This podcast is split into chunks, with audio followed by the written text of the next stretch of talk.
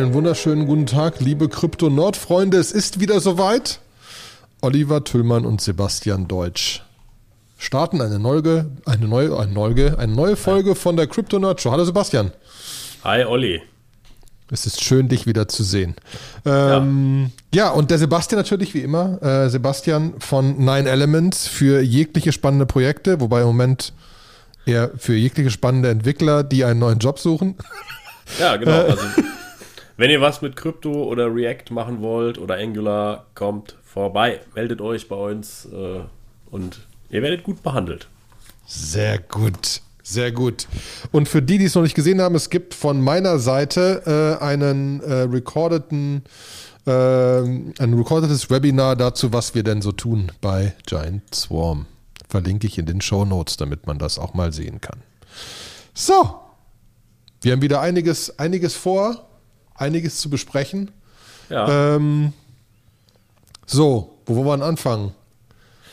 Bei den News. Was gibt's denn? Was denn passiert? Es ist viel passiert. Es ist viel passiert. Ja, also ich habe äh, ich habe von ThoughtChain gehört, ähm, ne, ein neues Decentralized Liquidity Protocol. Ähm, und was wirklich relativ spannend ist, weil sie es geschafft haben, über so einen Zusatzschritt ähm, wirklich Cross-Chain Liquidity und, und Swaps zu machen, im Sinne von, du kannst da deine nativen, echten, nicht gerappten Bitcoins hintun und gegen native, echte, nicht gerappte Ether eintauschen.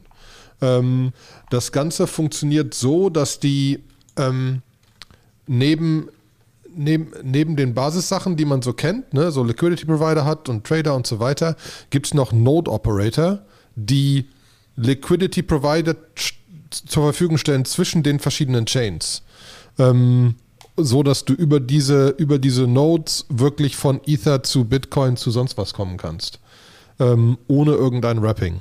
Bin ich persönlich gespannt, wie das wird.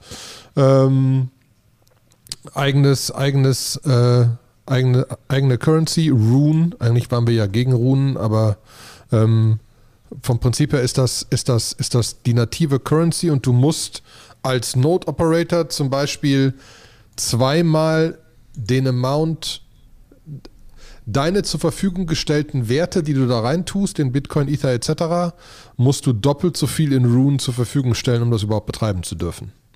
Dementsprechend, also im Moment wächst Rune der Token gigantisch, äh, weil da irgendwie Liquidity reinkommt. Ähm, mhm. Bin ich auch gespannt von, von Leuten mehr zu erfahren über den Telegram-Channel, der da schon sich noch genauer äh, reingesteigert hat. Ähm, also spannend, weil ich glaube, wir, wir müssen eh noch mal irgendwann eine Folge über Cross-Chain machen. Ähm, und da fand ich das schon echt gut. Okay. Ähm, wir wollten über Ethereum sprechen. Ja, genau. Bei äh, Ethereum, also äh, es ist ja wahnsinnig viel passiert. Ähm, wir, wir verlinken auf jeden Fall einen sehr, sehr guten Report. Ähm, The Ethereum Triple Halving. Der ist äh, 79 Seiten lang. äh, man, es gibt auch eine schöne Zusammenfassung irgendwie als One- oder Two-Pager oder so. Äh, der ist ganz cool. Äh, danke an Daniel fürs Posten in der Gruppe auf jeden Fall. Ähm, und ähm, da wird so ein bisschen der Investment Case aufgemacht. Ne? So äh, wird drüber gesprochen. Und äh, die Leute von Bankless, die haben ja dann auch, da haben wir auch einen Podcast verlinkt, Folge 58, die reden ja immer über Ultrasound Money. Ne? So, ähm, wo sie sagen einfach so, es gibt einfach so viele Dinge, die bei Ethereum bis zum ja. Ende des Jahres passieren. Äh, von EIP 1559 bis hin quasi der Merge zu äh, Ethereum 2. Wir haben ja in der letzten Folge schon sehr viel darüber gesprochen, was, was genau passiert. Und so langsam nimmt Ethereum jetzt auch dann in der Perzeption Fahrt auf. Ne? Wir bekommen, oder ich habe ziemlich viel mitbekommen, dass viele Leute sagen, sie haben von Bitcoin nach Ethereum umgeschiftet. Der Preis, der hat sich äh, reflektiert darin, der ist sehr krass gestiegen. Aber auch an der Entwicklerfront geht es einfach krass nach vorne. Mhm. Ähm, es gibt äh, einen, einen sehr schönen Ethereum EIP Call, der EIP 3074. Und der führt zwei neue Opcodes auf der äh, EVM ein. Die EVM ist die Ethereum Virtual Machine. Das ist quasi die, der Prozessor, der die Smart Contracts ausführt. Und der bekommt spezielle Opcodes zum Autorisieren von Transaktionen. Und wozu ist das da? Ähm, vielleicht wer schon mal von euch Uniswap benutzt hat und ich kann euch nur wärmstens empfehlen, das mal zu tun. Ähm, der, äh, der hat ja vielleicht schon mal gemerkt, wenn er da eine, eine Währung in eine andere Währung ähm, äh, transferieren musste, dann musste er quasi, dann konnte er das nicht einfach machen, also konnte es nicht einfach sagen, hier, ich möchte meinen US-Dollar C in, sagen wir mal, Uni tauschen oder in FXS, das ist die, das Governance-Token von Frax, sondern du musst erstmal dem Smart Contract von Uniswap erlauben, das zu tun. Du musst ihn autorisieren. Ja, ähm, und soweit ich das verstanden habe, äh, ermöglicht dieses 3074, dass man diesen Autorisierungsschritt äh, den so ein bisschen weglassen kann. Ja, äh, das ist das Erste. Und das Zweite, was man damit machen kann, ist, man kann sogenannte Sponsored Transactions machen.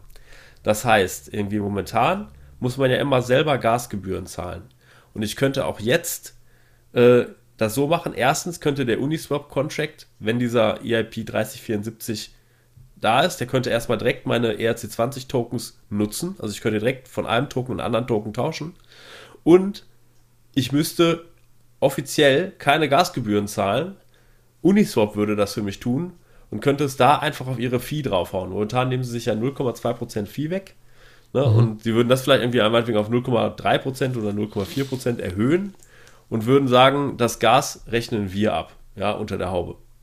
Ähm, und das macht es natürlich in der User Experience für viele Leute leichter, weil es dann auch leichter zu verstehen ist. Weil, ähm, ne, wenn man jetzt irgendwie, also ich habe gestern mit meinen Steuerberatern zusammengesessen und denen versucht zu erklären, was ich 2020 alles so gemacht habe. Und das ist natürlich dann immer sehr schwer zu sagen, so, ja, okay, hier haben wir eine Gas-Fee von der Transaktion. Wofür ist die? Ja, die ist fürs Ethereum-Netzwerk. Aber Achtung, da hat es ja nochmal eine Fee gegeben für Uniswap. Warum? Was ist Uniswap? Wieso kriegen die eine eigene Fee? Wieso steht die Fee nicht bei den Fees? Ja, so, ist da irgendwo eine Mehrwertsteuer auf der Fee? Ähm, also, äh, Mehrwert was? ja, so. wo sitzt denn dieses Uniswap? Was für eine Firma ist das denn? Ja, äh, also das war äh, sehr spannend. Ähm, nein, also Spaß. Die, der Steuerberater, den ich hatte, der, der, der kennt sich super gut aus. Ähm, aber es hat ihm doch mitunter sehr der Kopf geraucht, äh, nachdem ich die vielen verschiedenen Arten erklärt habe. Und ich glaube einfach für die, für die Endnutzer-User-Experience wird es einfacher, wenn man vielleicht nicht mehr über Gas reden muss, sondern nur noch über Fees, die dann auch direkt mit dem Service zusammenhängen, den man nutzen möchte. Mhm. Ja, genau. Äh, bin, ich, bin ich ganz der Meinung. Und äh, da ist ja auch äh, Uniswap V3 ist ja gelauncht, wo wir gerade drüber reden, ne? Ja. Ähm, also ich habe einige Posts gesehen von, von, von Leuten, die haben festgestellt haben, okay, die Effizienz ist einfach höher. Es gibt einen ersten Service, den ich noch in die Notes reinpacke, den ich gesehen habe, wo du wirklich mit den ganzen Funktionen spielen kannst, im Sinne von, wann, wann, wann gehst du rein, wann gehst du raus. Du kannst ja jetzt viel, viel mehr entscheiden, wann du Liquidity providest, äh, was auf jeden Fall spannend ist. Ähm, hast, hast du schon mal ausprobiert oder, oder ähm, hast du genauer was gesehen? Es ist ja noch äh, kaum Liquidity da, ne? Es ist, ist ja alles kaum, noch in V2. Genau, ich, es ist noch kaum Liquidity da. Ich habe es bisher noch nicht ausprobiert. Ich hatte mir das für heute Abend auf den Schirm gelegt, dass ich es mal machen wollte. Ähm, und äh, ich habe nur Tweets gesehen. Ne? Ich habe von Hayden Adams gesehen, der mal so einen Vergleich gemacht hat, wo er gesagt hat, ich lege einfach mal äh, 7000 DAI und äh, 6938,27 äh, US-Dollar C quasi paritätisch in den Pool und dann macht er einen Swap. Ne, Entschuldigung, er macht einen Swap darüber. Also für 7003 kriegt er 6.938,27 US-Dollar C. Und das ist mit Uniswap 2 gewesen. Und mit Uniswap V3 bekommt er 6.959. Das heißt, das sind äh, rund 20 US-Dollar Unterschied. Mhm. Na, äh, ein bisschen mehr sogar. Und das ist natürlich einfach, äh, in, wenn man mit, mit größeren Zahlen rumjongliert, ähm, ist es einfach kapitaleffizienter. Also an der Stelle Kudos ans Team. Ähm, da nochmal einfach so äh, eine Optimierung zu machen, ist schon sehr gut. Mhm. Ja, und ich meine, die, ähm, die Frage ist ja, kommt da jetzt noch mehr Geld und wie kommt das da rein? Und ich muss ja mittlerweile feststellen sogar, dass eventuell sogar für Steuer und Steuerberater so alles über Metamask und Uniswap zu machen, eventuell sogar gar nicht so doof ist, weil es zumindest irgendwie ein Wallet ist, wo alles drüber läuft und nicht Exchange A und Exchange B und dann Transfer und dann hin und her und sonst was, ne? Weil wir haben ja jetzt auch Spezialfonds können in Deutschland ab 1. Juli in Krypto investieren. Spezialfonds sind nach meinem Verständnis geschlossene Dinger, wo nicht jeder einfach so rein investieren kann. Ähm, aber es ist trotzdem wieder, dass wieder potenziell mehr Volumen kommt. Und wo kommt das dann drüber? Gut, die werden wahrscheinlich über Kraken laufen oder ähnliches, irgendwas, wo auch Firmen registriert sein können.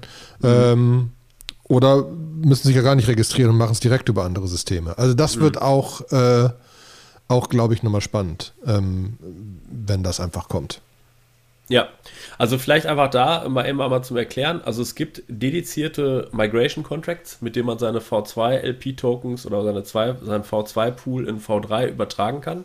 Ich meine, man kann es aber ganz banal machen. Man könnte auf V2 gehen und den Pool auflösen und dann das nehmen und woanders wieder einzahlen, aber man kann es auch migrieren.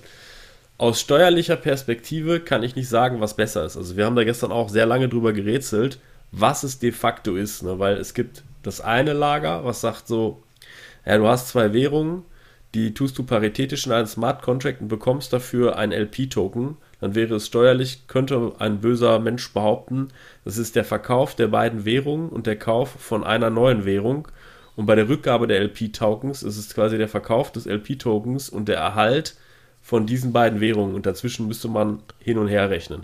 Das macht sehr schwierig, weil diese LP-Token, die haben jetzt keinen intrinsischen Wert, also es gibt nicht irgendwie, ich kann nicht bei CoinMarketCap nachgucken, was dieser LP-Token gerade wert ist, weil der Werk ergibt sich ja aus dem, aus dem Pair, was ich reingetan habe. Ne? Und ähm, das heißt, wenn man das vernünftig sauber so tracken möchte, dann muss man das in Cointracking oder Cointing oder was auch immer man benutzt, muss man das eigentlich selber, selber angeben, was relativ viel Arbeit ist, weil man immer so zwei Split-Trade-Transaktionen hat, äh, die, man, die man so vermixen muss. Ja, und ähm, das äh, jetzt ist die Frage, wenn man es jetzt irgendwie, also wenn man das jetzt mal verstanden hat und das irgendwie abbilden kann, äh, dann kann ich mir das zwar das Leben leichter machen und von V2 auf V3 migrieren, aber was bedeutet das? Ich tausche dann LP-Tokens, eine Summe LP-Tokens gegen einen NFT. also, ah. ne? ne? Und äh, den NFT kann ich irgendwann einlösen gegen wie andere Sachen. Also ich kann mir gut vorstellen, Ne, nicht, dass man da irgendwie in, in Probleme reingeht, würde ich es vielleicht fast eher klassisch machen äh, und das Problem auf, 20, auf 2021 verschieben. Vor allen Dingen hatte ja auch, ne, ähm, rein theoretisch, rein, rein, rein theoretisch ist das Problem ja auch, oder das, das Spannende ja auch, dass der Return, den du aus dem Liquidation Providing, äh, äh, Liquidity Providing rauskriegst, einmalig zu besteuern ist. Da ist immer noch die Frage, wann ist das zu besteuern? Ne? Wann, also wann, krieg, wann kriegst du es? Mhm. Und danach sind jegliche Änderungen an den Werten theoretisch steuerfrei. Ähm, so wie als hättest du eine Kryptowährung für ein Jahr gehalten, weil du sie nicht gekauft hast. Also nach nach deutschem Steuerrecht scheinbar so, dass du, wir sind keine Steuerberater, dass du, um einen Gewinn auf einer Währung zu haben, musst du sie kaufen für Preis X und verkaufen für Preis Y, dann kannst du einen Gewinn oder Verlust machen. Wenn du jetzt einfach Tokens bekommst, hast du die nie gekauft. Effektiv. Dementsprechend kann es auch dieses System nicht mehr geben. Dementsprechend kannst du auf, dem, auf, den, auf, den, auf die Wertsteigerung keinen Gewinn machen. Ähm, die hatten einen Wert zum Zeitpunkt, dass du sie bekommen hast. Darauf Standardzinsen besteuern. Äh, aber der Rest nicht. Also da sind eh noch so viele Fragen offen, die nicht 100% Sinn ergeben, weil, weil Krypto ja noch nicht wirklich eine Währung ist. Ja, Im Moment kann, ist Krypto irgendwo dazwischen und noch so ein bisschen im Containermodell. Deswegen auch die 10 Jahre oder 1 Jahre Anlagezeit und so. Ja, ich ähm, kann ja nochmal noch mal zwei Learnings von gestern. Also eine sehr spannende Sache war, wir haben uns das ganze Ange Zeug angeguckt, was wir mit Ethereum 2 machen. Da ist es ja so, dass du pro Attestation kriegst du 0,00003 Ether, also relativ wenig, aber das sehr, sehr konsequent. Also ich glaube, wir machen irgendwie alle 15 Minuten oder so, mach, ist unser Validator bei einer Attestation dabei. So, und theoretisch, weil wir das ja mit der Firma machen, ist jeder dieser Zugänge zu diesem Zeitpunkt zu besteuern. Jetzt ist die Frage, was ist Ethereum 2 wert? Weil es ist effektiv ja gerade nicht handelbar. Ne? Mhm. Äh, da gibt es dann auch wieder verschiedene Wege. Man könnte jetzt sagen, ja gut, Ethereum 2 ist also jetzt mindestens das gleiche Wert wie Ethereum 1, weil äh, ne, ähm, da, da kam es ja her, es muss das also wert sein. Ne? Ähm, Jetzt ist die andere Frage, ja gut, aber wenn irgendwas total schief geht, dann, dann ist es wahrscheinlich nichts wert. Kann ich es handeln? Kann ich es irgendwem geben? Kann ich nicht? Also würde auch irgendwo als Möglichkeit im Raum stehen, ich, ist es null, ja, es ist gerade nichts wert. So, ne? Und ähm, da, da wurde dann hin und her diskutiert. Und das Witzige war, wir haben dann später halt über, über so Staking-Einnahmen gesprochen. Also wenn ich jetzt zum Beispiel einen Token in einem Protokoll stake, bei Yearn Finance kann ich ja ne, den, den, den EFI-Token staken und kriege dann einfach der, wird, der vermehrt sich dann auf wunderbare Weise. Wir wissen natürlich über die Protokollfees, aber ähm, und ich bin dann beteiligt und deswegen kriege ich halt auch davon was ab. Und da wurde dann auch darüber gesprochen. Da funktioniert der Mechanismus ja anders. Ich habe ja nicht, ich kriege ja nicht dann irgendwie in irgendwelchen gewissen Zeiteinheiten so ganz kleine Fra Fractions, sondern es wird einfach mehr und ich muss das claimen. Und da wurde steuerlich, da hat er steuerlich was rangezogen, was auch noch völlig ungeklärt ist, aber sehr spannend. Und zwar, wenn ich als Gesellschafter äh, meiner Firma, wenn ich eine Firma gründe und ich bin Gesellschafter der Firma und ich gebe dieser ein Darlehen und verlange dafür Zinsen und schreibe aber in den Vertrag rein, ja, gib mir doch mal die Zinsen irgendwann, wenn die Gesellschaft genug Geld hat. Also nicht irgendwie monatlich, sondern halt mhm. irgendwann. Mach mir aber einen kleinen Zusatz da vielleicht rein, dass ich so schreibe, äh, ja, außer es geht mir wirtschaftlich ganz doll schlecht, dann hätte ich gern alles schnell zurück. Ne? Irgendwie, das, das sind so übliche Sachen, die man da reinschreibt. Die sind aber gefährlich, weil dann hat man irgendwie eine, eine beherrschende Zinslast, nennt man das dann. Weil ich, genau, ich kann ja dann einfach erklären, es geht mir wirtschaftlich schlecht und dann darf ich alles wieder zurückfordern und Zinsen zurückfordern und darf mir diesen Zeitpunkt auch aussuchen. Und deswegen sagt das Finanzamt, möchten Sie die Zinsen monatlich versteuert haben, auch wenn ich sie nicht bekomme. Selbst wenn ich dann sage, ich verzichte darauf, ich will die nicht haben, muss ich sie trotzdem die Zinseinnahmen, Zinseinnahmen versteuern. Und genau das könnte beim Staking auch passieren. Ja, dass, äh, dass man sagt, so, sobald da ein Claim-Button ist, ist das quasi so eine beherrschende Zinslast. Ich weiß, vielleicht sage ich doch das falsche Wort. Nee, aber ich habe die ähnlichen Diskussionen. Ich habe in meinem Fall ist es ja so, dass ich dementsprechend bei Frux auch einfach jeden Monat auf dieses Claim drücke. Mhm. Einfach um das, auch um, um, um, was ist denn sonst der Preis gewesen? Sekündlich. Mhm. Äh, aber bei Ether 2 zum Beispiel, in meinem Fall, Bitcoin Swiss, kriegt man wöchentlich. Kann okay. nichts gegen machen. Ich weiß gar nicht, dass es das zu anderen Dingen gibt. Ja. ja? Deswegen, also ich glaube, dass es, da ist noch so, das wird auch so kompliziert, weil es einfach nicht so einfach ist. Und es würde teilweise einfacher werden, wenn wir gewisse Basissachen definieren, weil was ich ja gelernt habe, ist, diese, die Steuerleute gehen auch nur nach der momentanen Rechtsprechung. Ne? Die erfinden mhm. ja nichts. Nee, eben. Ne? Und das ist dann halt so, wie es ist. Wie halt dieser Punkt, wo ich länger diskutiert habe, naja, wenn du nicht einen Wert ausgegeben hast für etwas, dann kannst du auch keinen Profit damit machen. Mhm. Ne? Wo, wo, du denkst so, hä? Ja, aber steht ja so drin. Ja. Der Unterschied ist zwischen Einkaufspreis und Verkaufspreis. Wenn es keinen Einkaufspreis gibt, ist die Regel im Gesetz null und nichtig. Und ja. du denkst, okay, spannend. Ähm, lassen wir uns auch gerne eines anderen belehren. Äh, aber äh, da kommen ja noch ganz viele, ganz viele, ganz viele weitere Dinge. Plus, ähm, plus den absoluten Killer. Mir ist empfohlen ja? worden, wenn ich für 2020 eine Steuererklärung mache, soll ich direkt Widerspruch einlegen, weil irgendwie ganz oben auf oberster Ebene wird jetzt gerade doch geklärt, ob diese Steuern auf Kryptowährungen überhaupt rechtens sind. Ja, ähm, so ganz überhaupt. So ganz überhaupt. So. Aber da glaube ich nicht dran. Ich bin auch, ich auch gesagt, jemand, der, der irgendwie sagt, so ja, da zahle ich halt Steuern, das ist auch gut.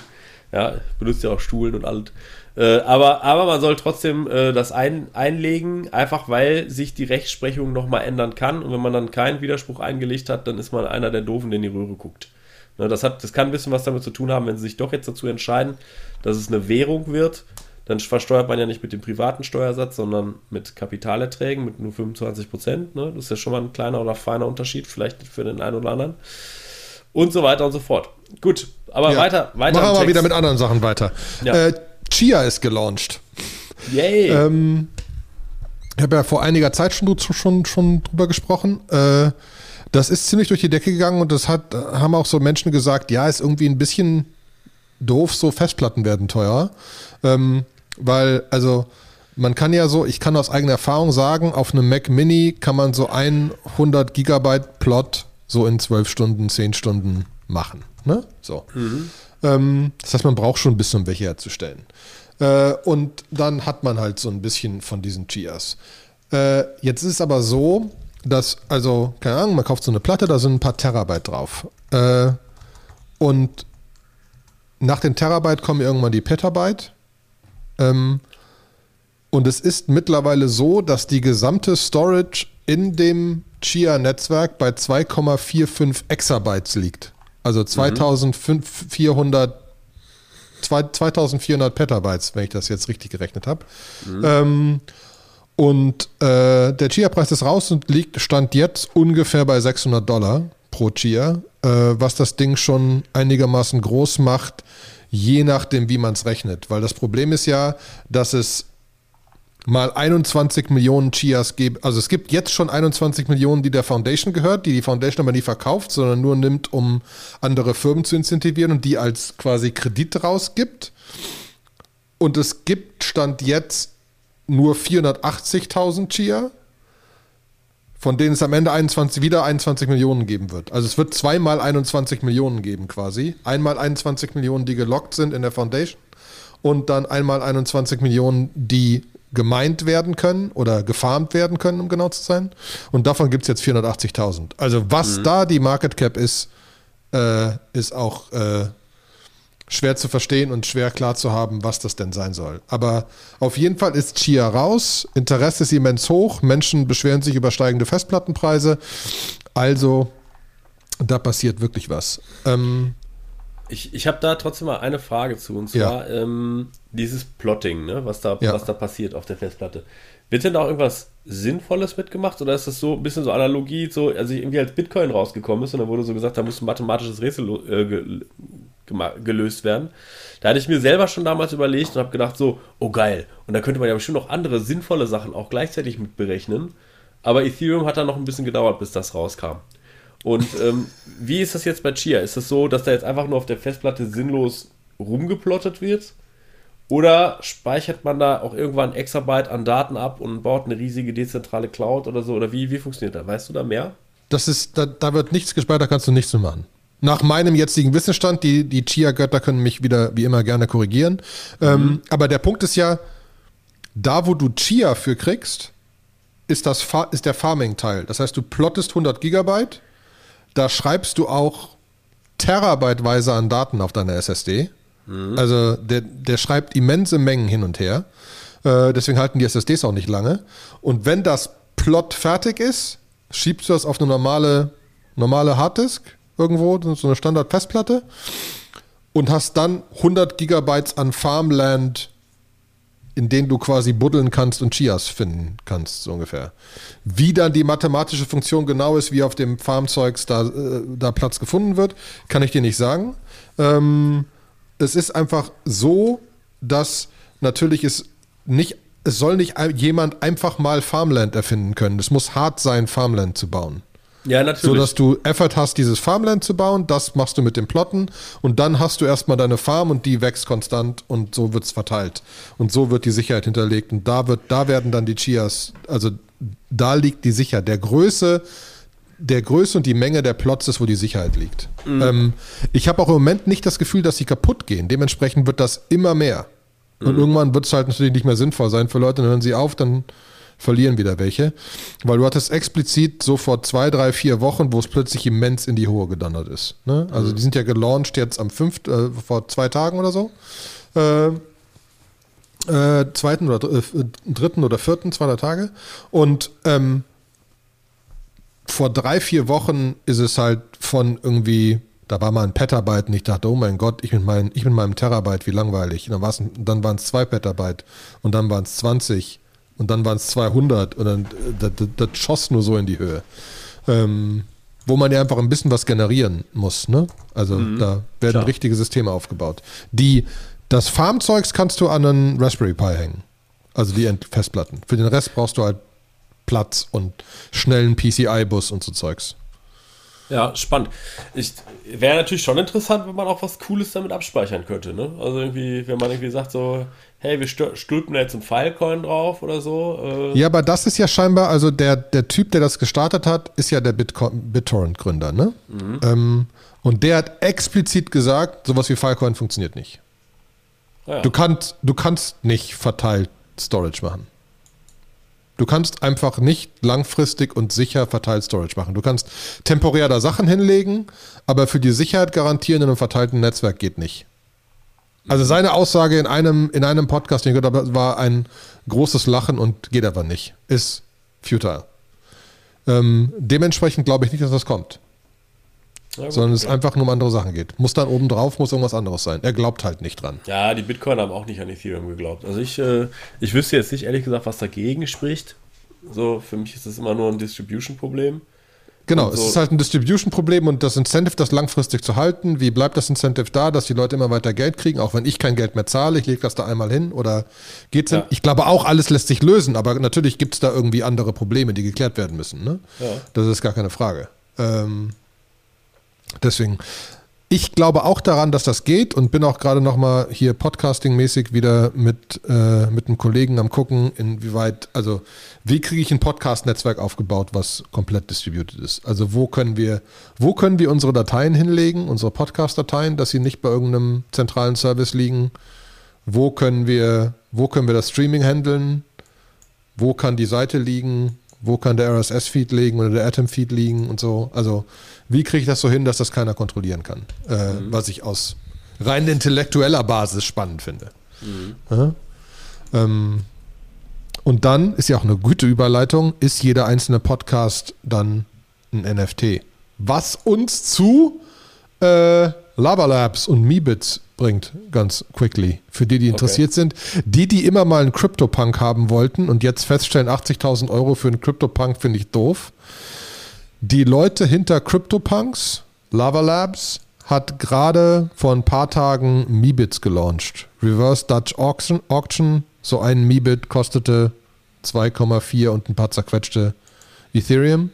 Ähm, sind auch mittlerweile alle weg und gibt einen Marktplatz, wo man jetzt anfangen kann zu tauschen und auch komplett komische Tauschkonstrukte bauen kann im, im Sinne von diese 20 Mi-Bits werden getauscht gegen die 5 plus den Ether und so weiter und so fort.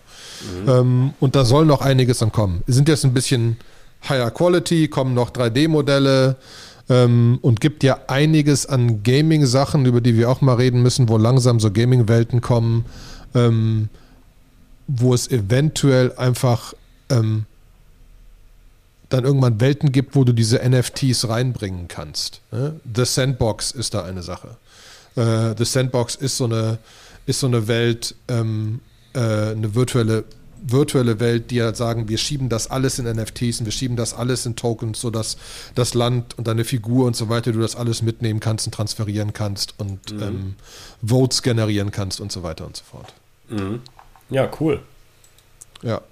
Und zweite, was ich eben gefunden habe, Gary V launcht seine V-Friends. Das ist für die. Gary V äh, launcht eine Konferenz und du kannst mit V-Friends quasi jetzt Access zu der Konferenz für ein paar Jahre dir besorgen und ein Special Meeting mit Gary V und irgendwie ein Gift Drop und so weiter und so fort. Ähm, ich rede da gerade äh, mit äh, einem Freund drüber. Äh, auch, wie man das für, für Bücher nutzen kann, ähm, mhm. einen Book Launch nutzen kann. Ähm, und äh, das ist die, diese Mischung finde ich spannend. Ne? Also kann man ein bisschen drüber nachlesen. Es geht halt darum, dass Leute, die sich jetzt irgendwie einen Access-Token kaufen oder so, können dann zu Special Events von anderen Access-Token-Holdern irgendwie mit eingeladen werden auf der Konferenz. Äh, äh? Kann man auch in die andere Richtung denken. Wir hatten ja auch schon mal drüber geredet, macht man eine Konferenz auf und sagt, okay, du kannst dir in der Konferenz noch so ein Token minten und warst dann auf der Konferenz und kannst da eventuell spezielle Sachen mit claimen. Ähm, Sogenannte Proof of Attendance, ne? Proof of Attendance, genau, sehr schön. Ähm, also da wird noch, da in, in, in, diesen Verbindungen wird noch einiges passieren. Da sind im Moment sehr platte Sachen, äh, die passieren, aber ich glaube, wenn Leute anfangen, da ein bisschen tiefer drüber nachzudenken, äh, wird es potenziell spannend. Ja, cool. So, was haben wir denn noch? Haben wir noch irgendwas auf der, auf der News-Seite? ähm, du hast noch einen DeFi-Report von Consensus gefunden. Oh ja, wunderschöne Seite. Deep Report von Consensus. Das ist so, ähm, ich habe in den letzten paar Wochen, habe ich etliche Leute irgendwie äh, in, im Bereich Decentralized Finance geonboardet. Also wirklich Händchen gehalten, mal Metamask installieren und ähm, und den Leuten erklärt, so ja, jetzt musst du dir erstmal US-Dollar C besorgen, dann musst du die dahin tun, brauchst aber auch immer ein bisschen Ether. So, die meisten Leute, äh, die mich gefragt haben, die wollten halt äh, mal ausprobieren, wie Decentralized Finance funktioniert und halt auch irgendwie sagen, so, ich habe gehört, bei Krypto gibt es sowas wie Tagesgeldzinsen, aber es gibt da noch Tagesgeldzinsen, also nicht, die höher sind als 0,25 Prozent. Und ähm, ja, mit denen habe ich das halt gemacht. Und das Schöne war eigentlich irgendwie, ähm, da kamen dann halt immer relativ viele Fragen. So, ja, was ist, warum gibt es denn US-Dollar C? Und warum gibt es US-Dollar T? Und wieso ist das was Verschiedenes? Und was ist der DAI? Und wieso heißt der nicht US-Dollar D? Ja, ähm, ja. so, ne, äh, und, äh, und ganz viele, ganz viele solche Sachen. Und ähm, das Spannende ist dann eigentlich irgendwie den Leuten einfach zu sagen, hier ist ein Konsensus-Report, da steht eine ganze Menge drin. Also die erklären irgendwie, die, die setzen auch eine schöne Perspektive. Ne? Das ist auch immer vielleicht für die Leute, die dann so, ja, die meisten, die ich jetzt so kannte, die jetzt vor vier Wochen oder sechs Wochen angefangen haben, die sagten, ähm, die haben erstmal gesagt, so ja, ich will, ich will erstmal an diesem ganzen Stablecoin profitieren und dann meistens kriegen die ja dann so Rewards. Ne? Die kriegen ja, du kriegst ja nicht nur irgendwie, ähm, hast irgendwie so ein Basic Earning auf dem Stablecoin, der, der liegt meistens so zwischen, sagen wir mal, 1 und, und 8 Prozent, irgendwo was dazwischen, sondern meistens kriegst du äh, noch zusätzlich äh, Mining Rewards bei dem Protokoll, wo du bist. Also du kriegst vom Protokoll sogenannte Governance Token auch noch zusätzlich, die auch nochmal einen Wert haben. So, und da haben sie mich dann gefragt, so, ja, wie viel könnte das denn mal wert sein? So, soll ich den jetzt verkaufen? Und ich habe gesagt, naja, also konservativ, dann verkauf ihn sofort. Was du hast, hast du. Wenn du sagst, naja gut, der war ja nie da und hör mal, die 5%, die ich da irgendwo gemacht habe, die sind ja auch schon super, äh, dann spekulierst du ein bisschen, dann, dann war ich den. Dann sagt er, wie groß kann das denn werden? Und eine super, super spannende Zahl war, ähm, 1% aller Ethereum-Adressen interagieren überhaupt nur mit DeFi-Protokollen. Das heißt, das sind irgendwo ein Prozent. Ein Prozent. Ne? Und äh, das heißt irgendwie, ja, es gibt eine Kerngruppe, die das alles macht, was wir hier machen, aber die macht nur ein Prozent aller Ethereum-Adressen aus. So, das heißt, es gibt eine Menge, Menge, Menge Leute da draußen, die Ether haben und die viele von diesen Dingen vielleicht gehört haben, aber noch nie gemacht haben. Das finde ich dann auch nochmal spannend, ne, wenn ich Leute so onboarde und dann frage, dann sieht man sich irgendwie nach zwei Wochen, hört man sich irgendwie in irgendeinem Meeting, sitzt man wieder zusammen und dann ist so, ja und hast du was gemacht? Und dann so, nee, hab noch nichts gemacht. Ich habe jetzt erstmal alles da, äh, aber habe ich mich jetzt noch nicht, muss ich mich auch noch mal, will ich mich auch noch mal weiter einlesen und so und das, da, da, da merkt man halt richtig, die Leute haben jetzt Krypto, die haben auch Stablecoins, aber sie haben es noch nicht, so diese, dieser letzte Schritt ist wirklich zu tun. Äh, der passiert.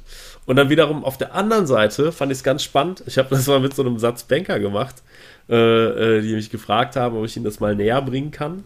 Und ähm, die waren so total geflasht. Die meinten so: Boah, was? Wieso ist denn da in irgendeinem Protokoll jetzt schon so viele Millionen Euro drin? Und okay, wie geht das? Und dann gezeigt, so hier, da, und dann drückst du da drauf. Und, und jetzt ist es da drin. Und jetzt macht es Yield. Und jetzt wird es mehr. So, und, und, ich muss jetzt nicht irgendwo sagen, Prospektpflicht. Was mit Prospektpflicht? Und ich so, ja, also, Prospektpflicht gibt es da nicht. und dann so, ja, das kann doch nicht sein.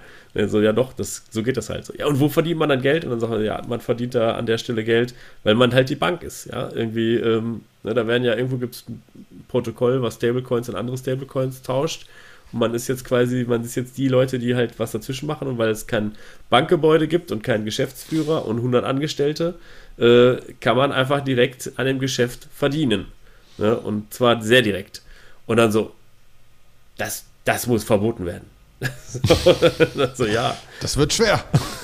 Das wird schwer. Vielleicht könnt ihr es regulieren, ja, kann sein. Äh, aber verbieten, puh, weiß nicht, ob das ist, sich vielleicht schon ein bisschen zu spät ist. Ne?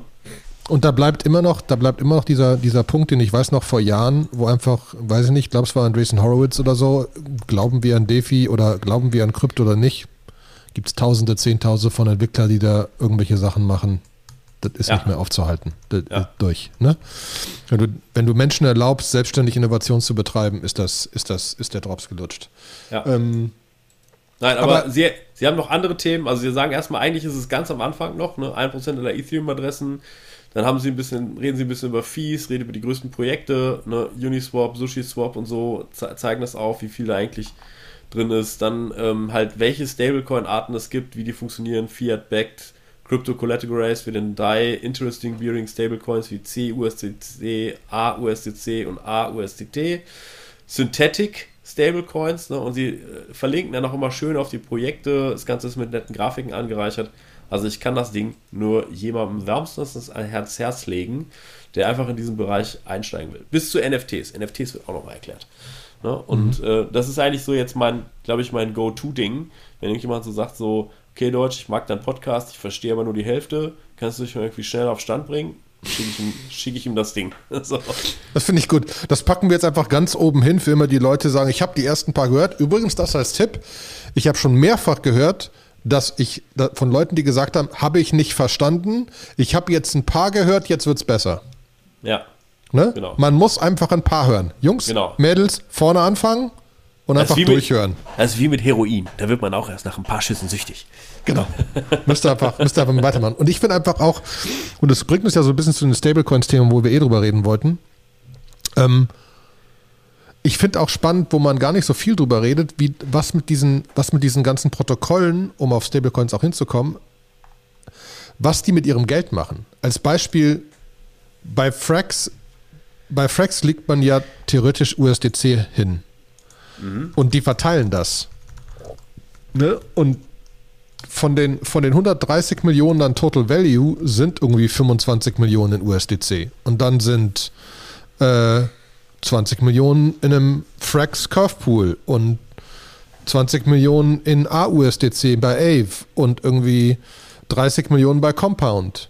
Also die, die sind schon große Player in, in diesen, in diesen, in diesen Stablecoins. Und das ist dann auch spannend, um zu gucken, halt, wo, wo legen die das alles hin? Ne? Äh, also als Beispiel, weil das ist ja, wo wir eh drüber reden wollten, wo man immer wieder gefragt ist, kann man, kann man das denn hinlegen? Also kann ich denn diese, diese Yields jetzt irgendwo kriegen? Ne? Wenn man sich, äh, wenn man sich die einfach anguckt und überlegt, äh, wie das aussieht, ähm, dann ist das ja im Verhältnis zum irgendwie Tagesgeldkonto schon irgendwie spannend. USDC angelegt auf Jörn Finance gibt im Moment 20,99 Prozent. Mhm. Da fragt man sich ja schon, sollte man das tun, sollte man das nicht tun. Wenn ich mir Frax angucke, legen die mehr auf Compound äh, aus vielleicht anderen Gründen. Wo kommen die Prozente her, ist immer wieder eine Frage, die, die mir gestellt wird. Ähm, und bleibt das denn so? Äh? Ich habe ähm, mich, hab mich zu dem Thema mal ganz tief in verschiedene Kryptogruppen äh, begeben. Also ich bin bei, beim Telegram-Channel, bei Curve habe ich nachgefragt. Ich habe ähm, bei, bei Yearn in, in so einem Discord äh, nachgefragt und habe so gesagt, so, okay, erklärt mir mal, wer äh, dieses Geschäft macht, dass er irgendwie irgendwas in irgendwas anderes umtauscht und dafür halt sehr viel, sehr viel Geld bezahlt. Also warum tauschen irgendwelche Leute US-Dollar C in US-Dollar T? Ne? Und äh, da habe ich verschiedenste Antworten gekriegt, die jetzt sagen wir mal nicht bis ins Detail hundertprozentig zufriedenstellend waren. Also es hat bei keiner von den Antworten so unfassbar Klick gemacht, dass ich gesagt habe, ach so, ja, I get it. So, ähm, sondern es war mehr so, ne, ähm, du hattest ja selber auch mal, als ich die Frage mal auch schon mal aufgestellt habe, hattest du gesagt, es sind Arbitrageure, ne, die irgendwo auf irgendeinem, diese dezentralen Sachen, die, äh, die laufen, die laufen ja, äh, ähm, die, die ganzen AMMs, die es gibt, die DEXs, die haben ja diese Bonding Curve und das heißt, wenn sich da irgendwas irgendwie bewegt, dann äh, unter, verändert sich sehr schnell der Preis ja auch irgendwo hin, wo er dann sich von diesem Dollar-Pack wegbewegt. Und es gibt, wenn, mhm. wenn Arbitrageure das sehen und dann sagen sie, okay, jetzt muss ich das wieder nachfüllen, ja, da kann ich irgendwo einen Gewinn mitnehmen, dann tun sie das auch. Also da kommt natürlich ein gewisses Volumen her. Das ist die Frage, wer das noch macht. Eine zweite Antwort, die Leute mir gegeben haben, die gesagt haben, ist, naja, auf den ganzen äh, zentralen Sachen ähm, äh, auf den ganzen zentralen Exchanges, wann immer irgendwo Hebelprodukte äh, genutzt werden, werden eigentlich die äh, Landinggebühren dieser Hebelprodukte in US-Dollar T oder US-Dollar C gezahlt, je nach Börse. Ne, ähm, heißt, was sind ja, die Landing-Produkte? Achso, die Landing. Ich, ja, Landing, Landing und Leverage-Produkte. Also ja, wenn, genau. ich jetzt, wenn ich jetzt zum Beispiel irgendwie sage bei äh, Binance, ich möchte gerne Ether kaufen mit einem siebenfachen Leverage, ne, dann muss ich mir ja welche dazu leihen. Und dieses dazuleihen, das wird unter der Haube, ähm, wird das alles in US-Dollar T bezahlt auf Binance. Und irgendwo anders wird es mit, mit US-Dollar C bezahlt. Und die Börsen, damit die genug US-Dollar C und US-Dollar T haben, die bedienen sich an diesem dezentralen äh, Kapitalmarkt und holen sich die Sachen da weg. ne, tauschen es dann gegen vielleicht irgendwas anderes oder so, tauschen es vor allen Dingen untereinander, je nachdem, was ihre, ihre Hauptträgerwährung ist. Ne? Und dadurch, dass der Kryptomarkt sehr, sehr stark gerade gehebelt ist, da ist viel Hebelei drin. Wir hatten es beim letzten Crash ja gesehen, da hat der Glassnode ja so einen Report rausgebracht, wo er gesagt hätte, so und so viele Milliarden sind liquidiert worden und so. Ähm, da, da, da, muss wohl, da ist dann wohl auch ziemlich viel Bedarf unten drunter, diese Landing-Sachen zu bezahlen. Und das tut man scheinbar in Stables. Hätte ich jetzt eigentlich gedacht, das tut man in Dollar oder in Euro, aber scheinbar machen sie irgendwie intern in Stables.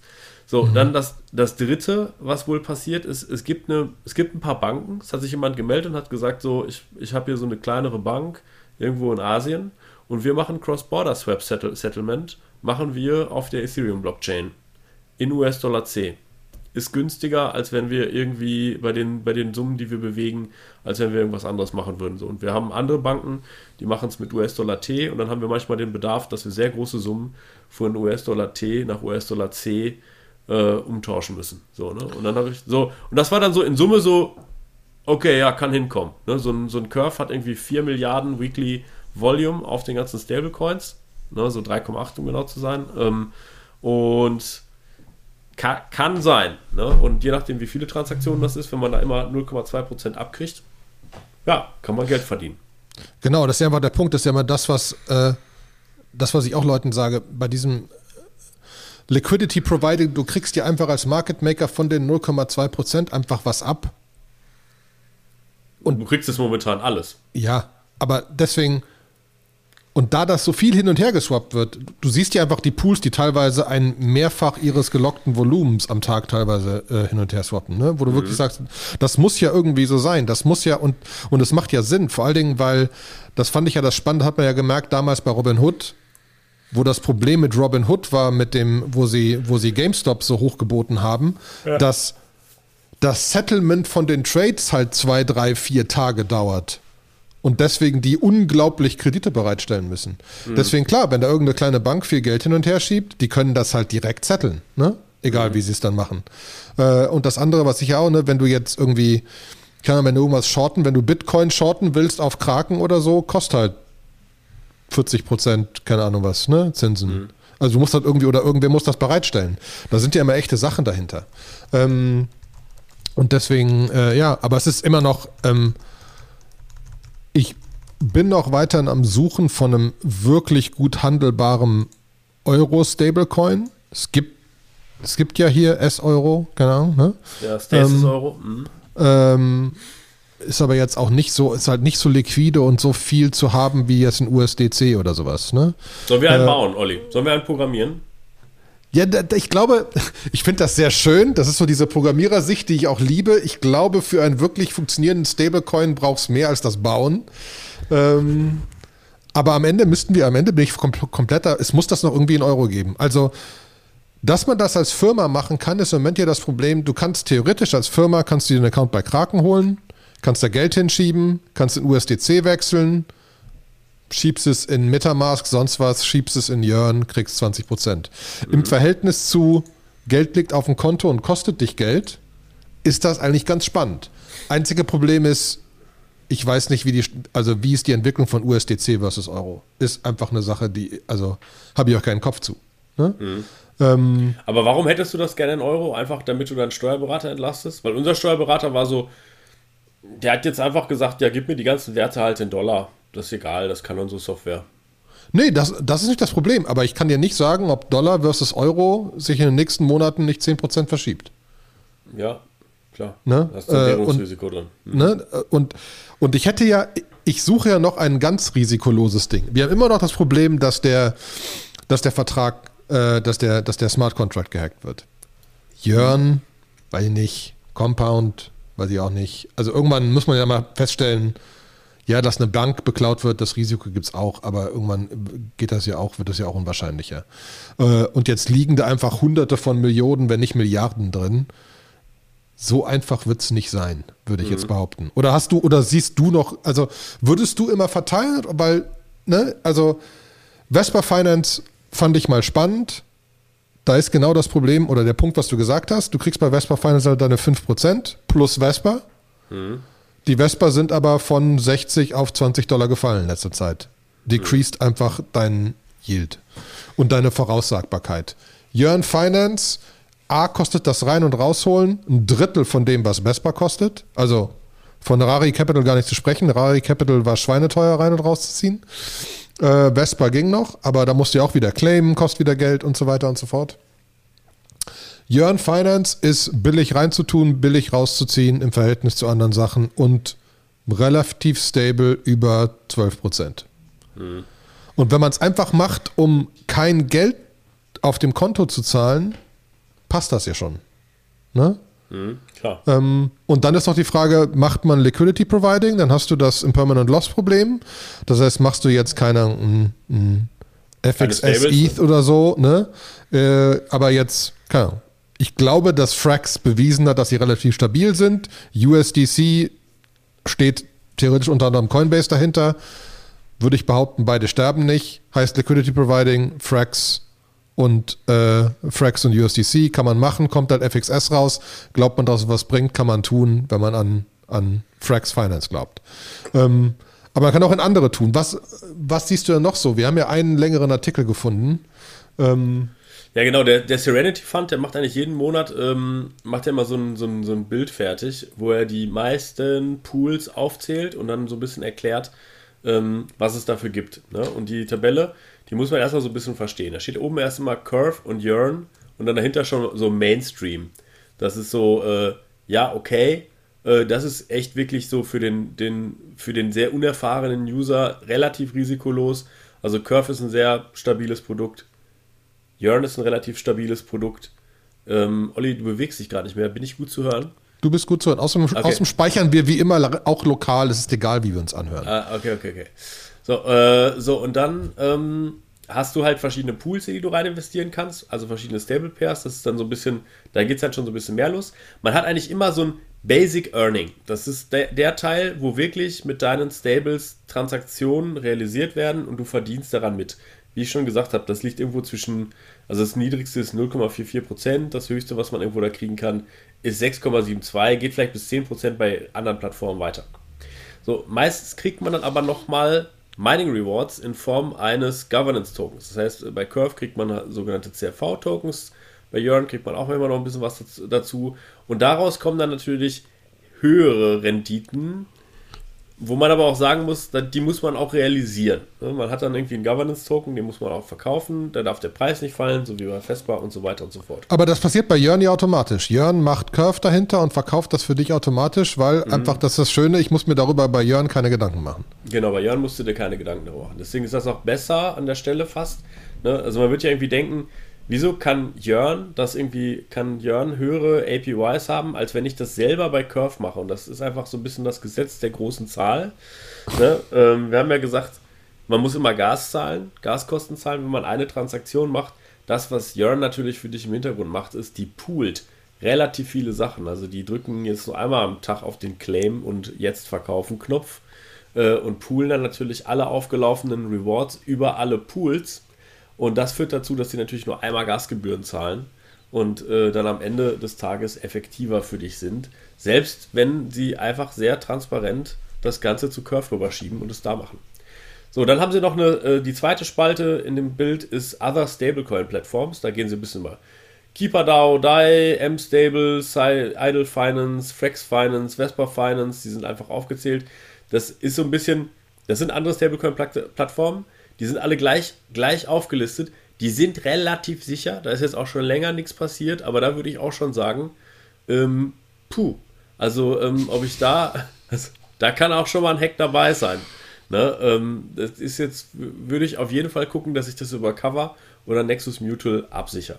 Dann haben sie nochmal Other Platforms mit Non-US-Dollar-Products, wo sie halt irgendwie, wo es gibt einen Curve Euro, habe ich vorher noch nie gesehen in meinem Leben. Äh, ich kenne eigentlich nur den S-Euro. Genau, ähm, der Curve Euro hat im Moment 60% Rewards. Ja, die wollen scheinbar. Muss man sich mal angucken. So. Wollen wir sich scheinbar äh, incentivieren, dass man das macht. Ne? Ähm, so, und darunter ist dann halt so ein bisschen Uniswap, ne, Liquidity Pair, also welche Liquidity Pairs bringen was. Äh, ähm, und dann Alpha Homora, äh, und Compound, das ist natürlich wirklich eine reine Landing-Plattform. Ne? Das ist nicht Liquidity Providing, sondern da verleihe ich meine Tokens. Achtung, Haltefrist. sollte man vielleicht nicht mit Ether tun, äh, wenn man darauf spekuliert, dass es besser wird. Ne? Und unten gibt es dann noch Binance Future Funding Rate, also das sind dann Futures. Da kann ich dann quasi meine Bitcoins verleihen, damit andere Leute damit Hebelprodukte machen können. Mhm. Ja, ähm, das, das ist so, so muss man diese Tabelle lesen und, und verstehen. Ähm, beim Liquidity Providing, was für Probleme kann ich haben? Impermanent Loss. Wir hatten das ja schon in den Folgen, wo wir Uniswap gesprochen haben. Hört euch die Folge nochmal an, da gehen wir auf das Thema Impermanent Loss ein. Ganz grob umrissen, es geht darum, wenn ich Ether habe und das in so einen Liquidity Pool tue und der Ether steigt dann sehr stark im Wert, und ich möchte dann den. Gegenüber der anderen Währung im Liquidity Pool. Gegenüber der anderen Liquidity-Währung, genau. Dabei kann es auch noch passieren, wenn ich halt so obskure Paare da rein tue, wie zum Beispiel Ether und FXS. Und ich habe den Ether, der irgendwie von 2000 Dollar auf 3000 Dollar steigt. Und ich habe den FXS, der von 12 Dollar auf 5 Dollar runtergeht. Dann ist da der Spread ja auch nochmal viel, viel krasser. Ne? Deswegen kann ich Anfängern tendenziell eher nur empfehlen, besser eigentlich nur Stablecoin zu Stablecoin Liquidity Providing zu machen. Super safe. Oder äh, Stablecoin zu Ethereum oder Rap Bitcoin oder so. Irgendwie irgendwas sehr Klassisches. Da Wobei da ja auch das Spannende ist, in Uniswap V3 kannst du wieder Wime providen, definieren, wie viel Impermanent Loss willst du vertragen und sonst wieder rausziehen, was auch ja. spannend ist. Ja. Wobei es dann echt kompliziert wird, ne? Weil, weil ne, wie, viel, wie viel verdienst du mit Liquidity Providing und wann gehst du raus und dann zu früh oder zu spät und so weiter und so fort. Aber ja. ja du kannst ja da auch an der Stellschraube mit den Transaktionsgebühren drehen. Du kannst ja sagen, okay, wenn jetzt das aus dem äh, Feld rausgeht, dann kommen wir, sagen wir mal, in das nächste Tier, wo ich vielleicht, sagen wir mal, über 5% im Permanent, äh, im Permanent Loss real, also aushalte und wenn es da drüber läuft, dann hätte ich aber gerne nicht 0,2% Transaktionsgebühren, sondern irgendwie 0,5%. Und dann kannst du es hier trotzdem wieder rechnen. Ne? Also da muss man einfach ein bisschen mit den Zahlen rumspielen. Da gibt es auch noch keine Algorithmen, die das für einen tun. Das ist, glaube ich, eine Opportunity, entweder das zu bauen, vielleicht macht Uniswap ja. das auch einfach demnächst selber, ne, äh, sowas zu optimieren. Ich habe das Gefühl, dass Visor so ein Projekt ist, hatten wir auch im letzten oder vorletzten Podcast, äh, die versuchen, das zu tackeln, das Problem. Ja, aber ansonsten, ich hoffe, ihr habt jetzt viel gehört über Stablecoins, welche Plattformen es gibt. Ne? Es sind einige Links drin, da wird man ja auch einiges mehr finden. Wir müssen da bestimmt nochmal noch mal weiter drüber reden, aber das wird so schrittweise passieren. Einfach wie immer gerne in den Telegram-Kanal kommen und Fragen darstellen. Das wird immer lebhafter. Es ist echt schön zu sehen. Danke ja. auch direkt an alle Teilnehmer, äh, die da so kräftig, kräftig mitposten. Mhm. Ähm, ein paar hören sogar live zu, weil wir einen Live-Link zu diesem Podcast geshared haben in unserer Telegram-Gruppe. Ja. Demnächst muss ich mal schauen, wie wir hier äh, mit diesem Riverside-Ding auch Leute als Gast mit reintun können. Das wird, glaube ich, so der, der nächste große Trend im Die Krypto-Nerd-Show-Game. Ja. eigenes Clubhouse-Format. Ja, genau. Eigenes. Genau. Und irgendwann streamen wir live auf, auf, auf, auf YouTube. Ähm, äh, da müssen wir nur so ganz komische Bilder noch dazu tun und so richtig so, weißt du, so diese Krypto-YouTube-Videos-Dinger. Ja. So sehr bunt und so. Ähm, ja.